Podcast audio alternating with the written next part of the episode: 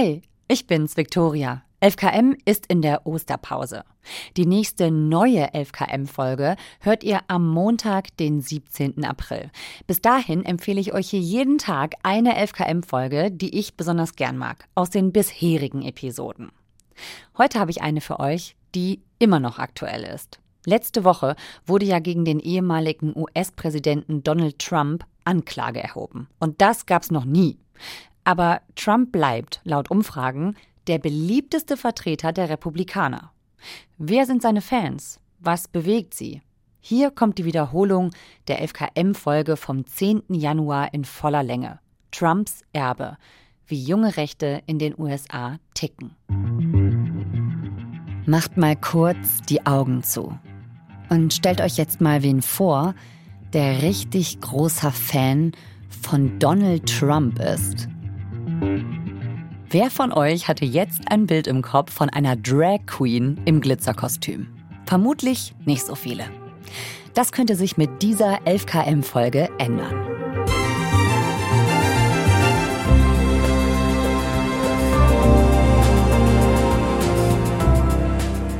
Hier ist 11KM, der Tagesschau-Podcast in der ARD Audiothek. Ein Thema in aller Tiefe. Mein Name ist Viktoria Michalzack. Heute ist Dienstag, der 10. Januar 2023. Und das ist die Geschichte von unserer USA-Korrespondentin Kerstin Klein. Kerstin hat für ihren Film Trumps Erbe nämlich Trump-Anhänger begleitet, die wir so vielleicht nicht vermuten würden und die wir auch eher selten in unseren Nachrichten sehen. Sie wollte nämlich rausfinden, wer alles in Amerika die Werbetrommel für das ganz, ganz rechte Lager rührt auch abseits unserer Klischees. Als ich mich als Trump-Unterstützer geoutet habe, verlor ich meine gesamte Drag-Karriere.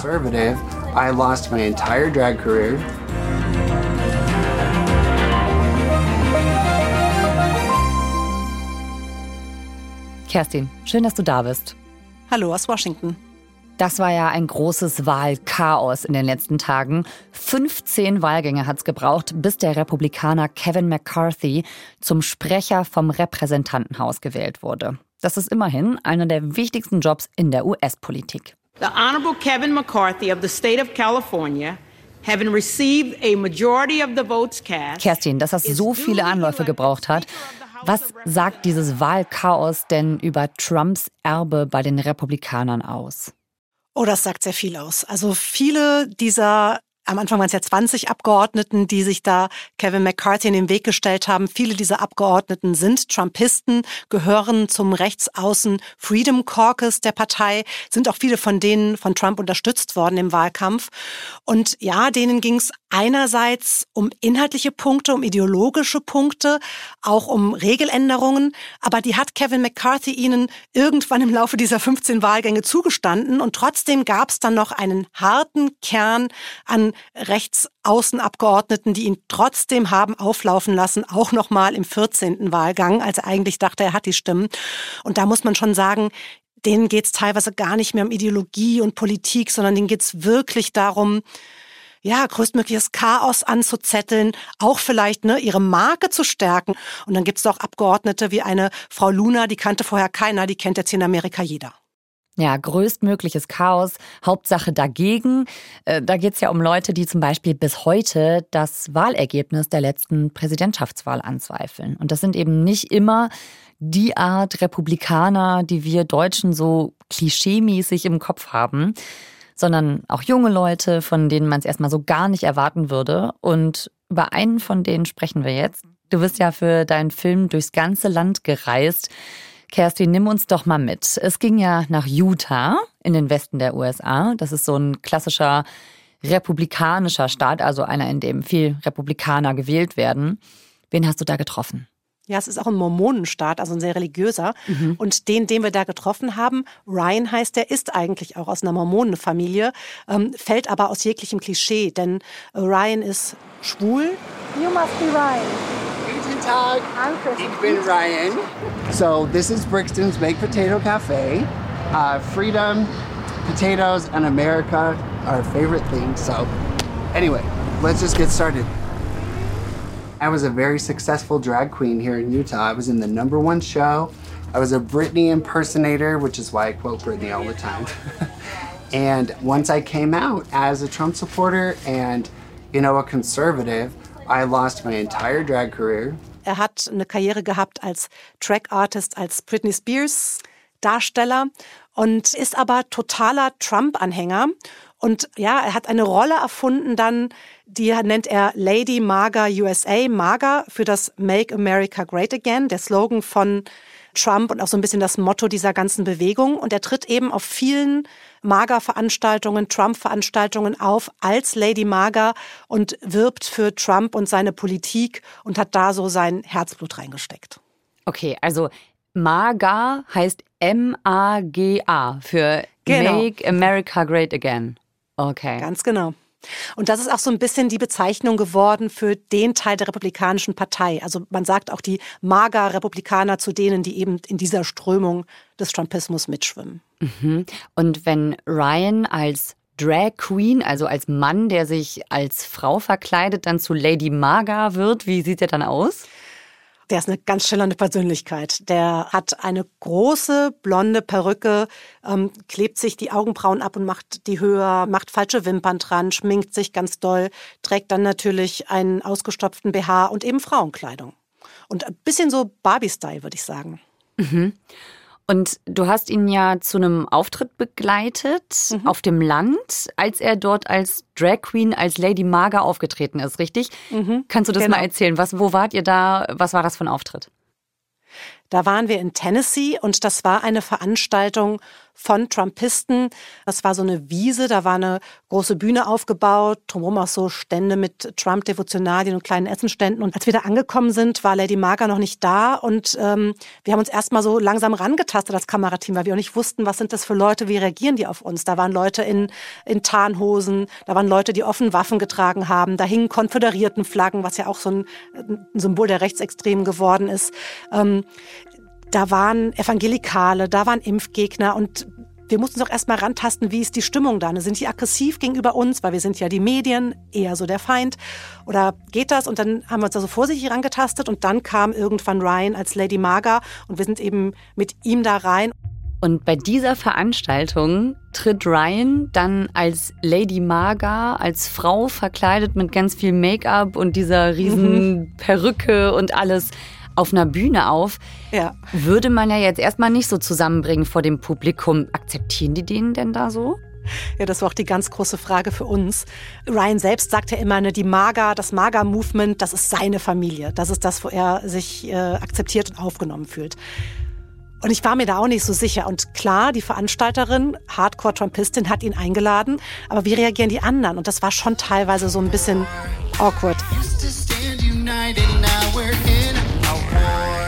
Als dann Lady Maga auf die Bühne trat und er seinen Song da performte, war erstmal im Publikum so, okay, what? Was fangen wir jetzt mit dem an? Mhm. Also so richtig, ähm, das ist auch so ein bisschen so ein Feigenblatt, ne? Damit kann man ja auch seine eigene Toleranz zeigen und sagen, ne, guck mal hier, wir sind gar nicht so, wie uns die Medien darstellen. Wir sind ja ganz tolerant, wir akzeptieren jemanden wie Ryan. Mhm. Und äh, der hat ja auch dann auf der Bühne all die Sachen gesagt, die die anderen auch gesagt haben. Scream from your lungs, from your heart.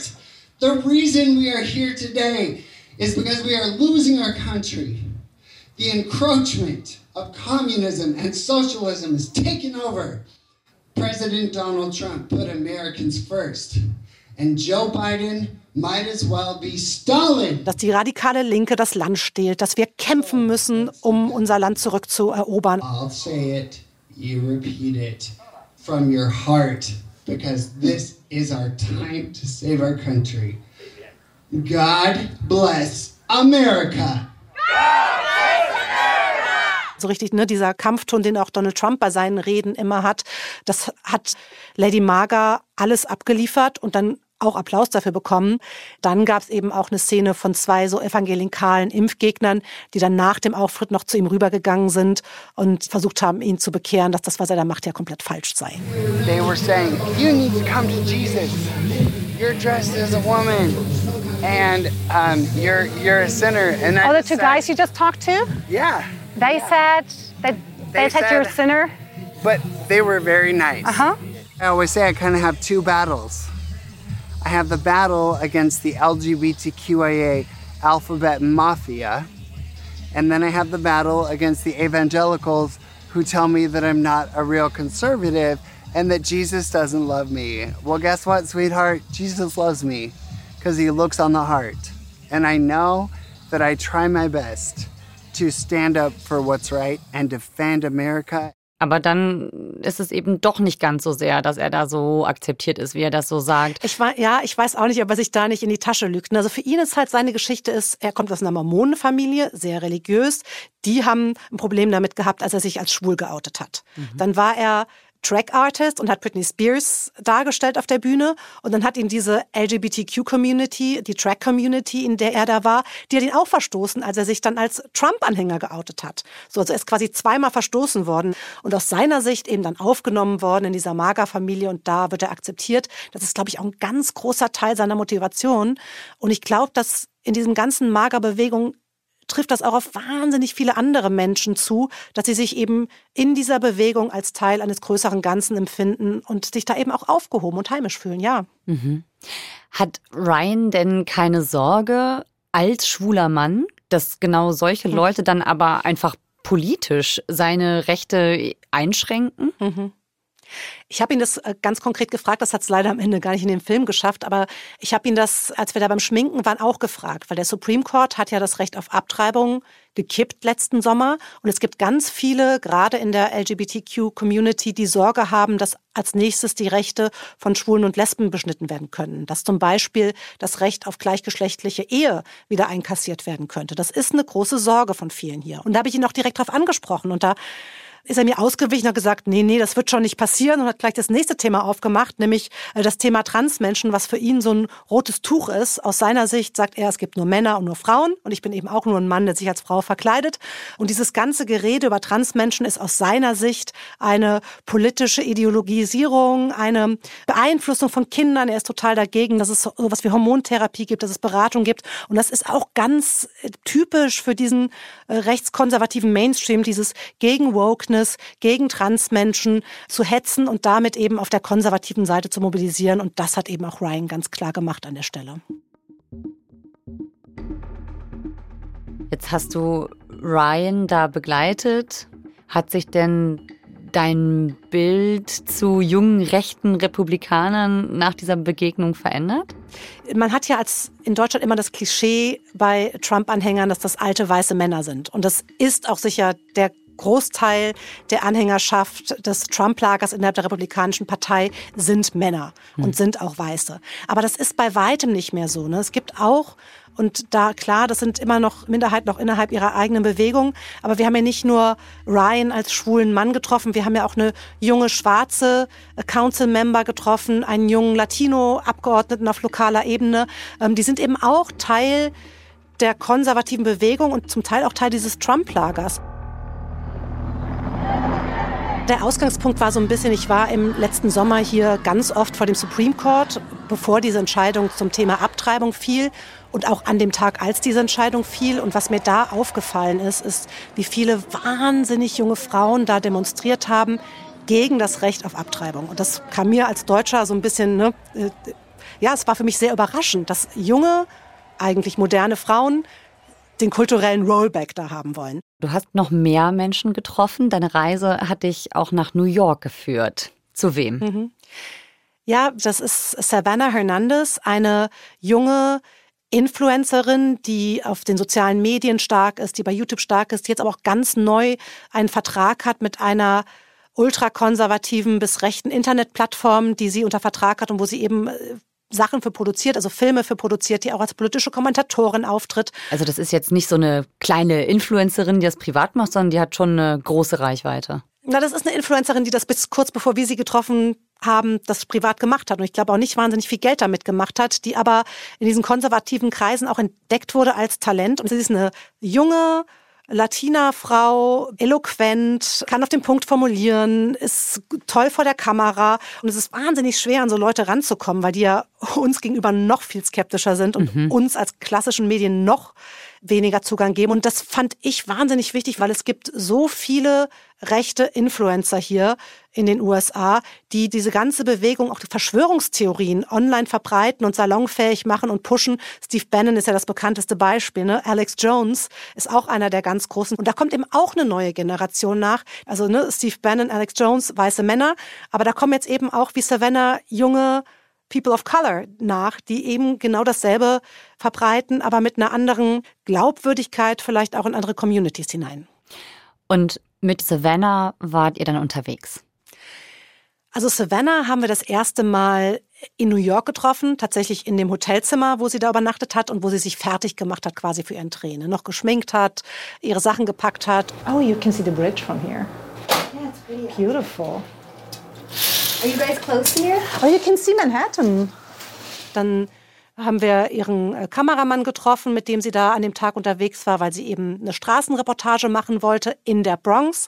Dann sind wir mit ihrem Auto mitgefahren, wie sie da in die Bronx gefahren sind. I liked being able to give people that angle and perspective of being in the middle of the fight, in the middle of the insanity.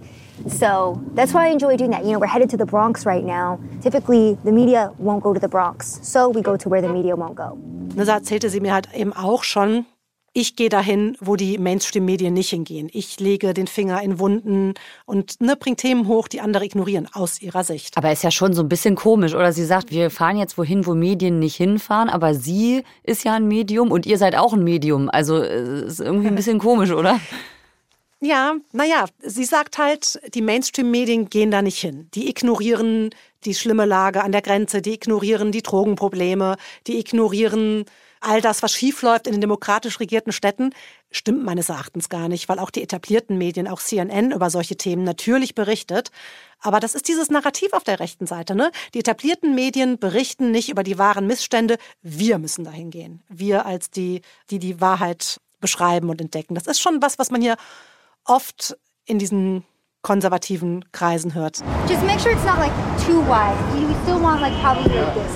Und in New York war sie eben unterwegs, auch in Sachen Flüchtlinge. Und Savannah und ihr Kameramann, die waren auf der Suche. Ihre These war, Obdachlose in New York werden aus den Obdachlosen Sheltern, also aus diesen Wohnheimen vertrieben von den Migranten, die in die Stadt drängen und müssen auf der Straße leben. Was denkst du als New Yorker über die Migrantenkrise?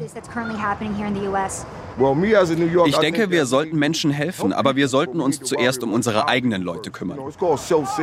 Da macht sie etwas ganz Geschicktes. Sie nimmt echte Missstände, die ich auch als Missstände erkenne, und geht dahin und dreht das dann aber politisch in, guck mal, die Demokraten kriegen das nicht in den Griff und macht da auch steile Thesen dazu. Und in New York hat sie eben das nicht gefunden, was ihre These war, ne? aber hat das trotzdem da einen Film nachher draus gemacht und diese These vertreten, dass die New Yorker da völlig überfordert sind und hat im Prinzip ja Obdachlose gegen Flüchtlinge ausgespielt. Und du hast sie ja nochmal getroffen, ne? Genau, wir waren nochmal in Austin in Texas, das ist da, wo sie lebt. Und dann hat sie uns auch tatsächlich zu sich nach Hause eingeladen, in ihre Wohnung.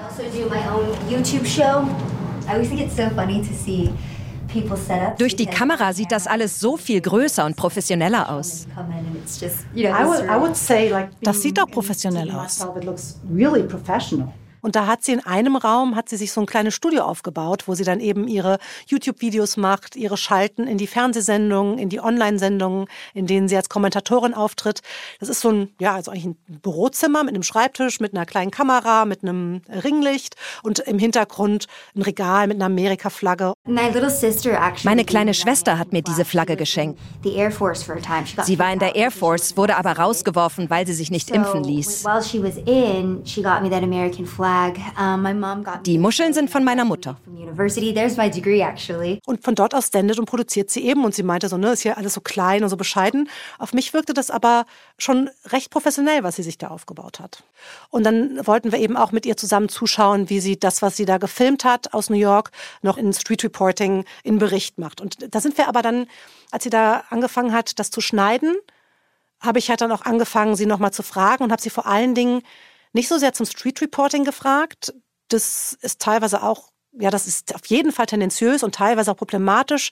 Das fand ich aber gar nicht so krass wie das, was sie in ihrer anderen Rolle macht. Sie ist ja auch noch politische Kommentatorin und da tritt sie eben auf und verbreitet wirklich Verschwörungstheorien, also krudeste Dinge, die ich auch für gefährlich halte. Und danach wollte ich sie unbedingt fragen.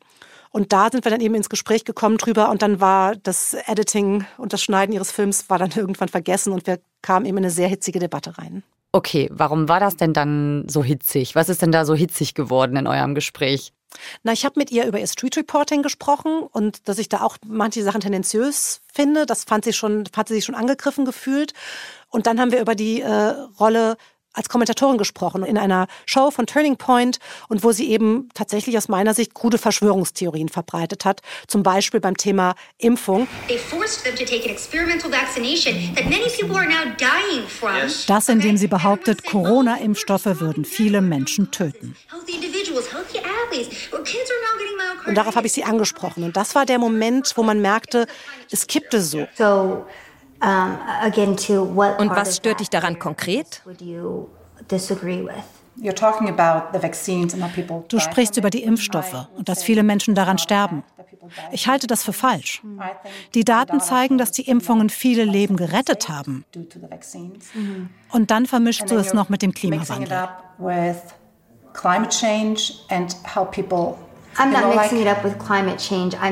Ich vermische das nicht. Ich sage, es gibt viele junge Menschen mit Herzproblemen und die Medien behaupten, das läge am Klimawandel, daran, dass sie zu viel Eier, Butter und Fleisch essen. Dann habe ich gesagt, na darauf beziehe ich mich. Und dann war sie so, was ist daran problematisch? Und dann ne, sind wir in so eine Diskussion gekommen und ähm, du merktest so, sie wird immer fühlte sich angegriffen und ging in so eine defensive Haltung und sagt an irgendeinem Punkt, you know, this is a very very long conversation. But um, I think we should wrap for today. I just don't have a good feeling about this anymore. Und dann sagte sie irgendwann, ähm, ich glaube, es macht dir keinen Sinn, wir brechen das hier ab. Mein letzter Kommentar, mach die Kamera bitte aus. Okay, also dann ist die Kamera erstmal aus und dann werdet ihr rausgeworfen, seid ihr gegangen oder was ist dann passiert? Das Kamerateam ist rausgegangen, aber ich bin tatsächlich noch sitzen geblieben und das war das Überraschende, ne? dass sie uns rausschmeißt, damit habe ich gerechnet. Dass wir aber noch weiterreden, das war tatsächlich das Überraschende und wir haben noch fast eine Stunde weitergesprochen und da war Savannah dann wieder sehr viel differenzierter. Dein Film sucht ja nach Trumps Erbe, also danach, was mhm. Donald Trump und seine Präsidentschaft bei den Menschen so hinterlassen hat. Was hast du denn da jetzt gefunden? Was sagst du denn jetzt nach deinem Film? Also das eine, was man ganz klar sehen kann, auch ganz besonders an Savannah und an Lady Marga, ist, wie sehr sich der Ton in der Gesellschaft verschoben hat. Trump hat eben Dinge gesagt, die vorher keiner gesagt hat, in einem Ton und einer Aggressivität auch verbreitet, die jetzt eben aus der Nische rausgeholt ist und doch weit in die Gesellschaft eingesickert ist. Und, ne, und jemand wie Savannah hat eben das Gefühl, sie muss besonders laut und besonders aggressiv sein, um in diesem Spektrum gehört zu werden. Und das andere, was mich echt überrascht hat, ist, Trumps Lüge von der gestohlenen Wahl und das Misstrauen gegen die Regierung und gegen das vermeintliche Establishment, dass das bei den Mager-Republikanern tief verankert ist, war mir klar. Wir hatten aber auch andere in dem Film, die eher so für uns moderatere Republikaner waren und auch diese Protagonistin hat es auf die Nachfrage nicht hinbekommen zu sagen, ja, die Wahl war in Ordnung, passt mir nicht das Ergebnis, aber Joe Biden hat gewonnen. Also selbst die Leute, die die Lüge von der gestohlenen Wahl nicht aktiv verbreiten, trauen sich offenbar nicht, in dieser republikanischen Partei sich hinzustellen und zu sagen, nee, die war nicht gestohlen. Da sind echt Sachen verschoben worden. Und ich glaube, das sind auch Dinge, die bleiben werden, dieses Nicht-Beachten von Spielregeln, dieses Lautsein, den politischen Gegner nicht als politischen Gegner, sondern tatsächlich als Feind anzusehen, vor dem man das Land retten muss, weil es sonst dem Untergang geweiht ist, das ist echt was, was total eingesickert ist in große Teile dieses Landes und was bleiben wird, glaube ich, auch wenn äh, Trump irgendwann mal nicht mehr als politische Figur hier selber groß aktiv sein wird. Mhm. Also dieses Vertrauen da rein, dass das Wahlsystem schon grundsätzlich funktioniert und dass man sich aus so einer gemeinsamen politischen Basis bewegt, das sagst du, das ist weg oder ganz beschädigt? Ja, ja, zwei Sachen. Ne? Das Vertrauen in das Wahlsystem ist schon lange weg. Das ist jetzt noch weiter untergraben. Das Vertrauen in den Supreme Court ist auf Rekordtief. Das ist auch total zerstört. Aber was noch viel krasser ist, damit Demokratie funktionieren kann, müssen sich alle an eine grundlegende Spielregel halten. Das nämlich, wenn man eine Wahl verloren hat, man das noch hundertmal vor Gerichten überprüfen lassen kann, aber wenn dann die Gerichte auch feststellen, die Wahl war schon in Ordnung, dass man dann am Ende akzeptiert, dass man unterlegen ist. Das hat Trump nicht getan. Der hat die grundlegende Spielregel der Demokratie nicht eingehalten. Und dass er damit durchkommt und dass das mitgetragen wird von so vielen Menschen, auch von jungen Menschen, die das nicht kritisieren, sondern die ihm das durchgehen lassen oder das mit unterstützen. Das ist wirklich gefährdend für die Demokratie. Kerstin, danke, dass du uns davon erzählt hast. Ich danke. Liebe Grüße nach Deutschland. Kerstin Klein, ARD-Korrespondentin in Washington, war in vielen anderen US-Bundesstaaten unterwegs, um junge rechte Republikaner und Trump-Anhänger zu treffen. Ihren ganzen Film Trumps Erben seht ihr in der ARD Mediathek. Den Link dazu findet ihr in den Show Notes. Und in der ARD Audiothek findet ihr uns, 11KM, der Tagesschau-Podcast. Feedback und Anregungen sehr gerne an 11km.tagesschau.de.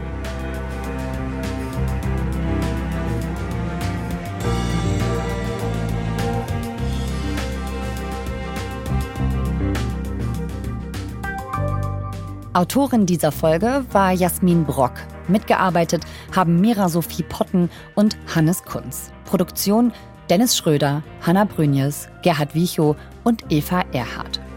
Redaktionsleitung Fumiko Lipp und Lena Gürtler. Mein Name ist Viktoria Michalzack. 11KM, der Tagesschau-Podcast, ist eine Produktion von BR24 und NDR Info. Morgen geht's weiter mit einer neuen Folge. Ciao.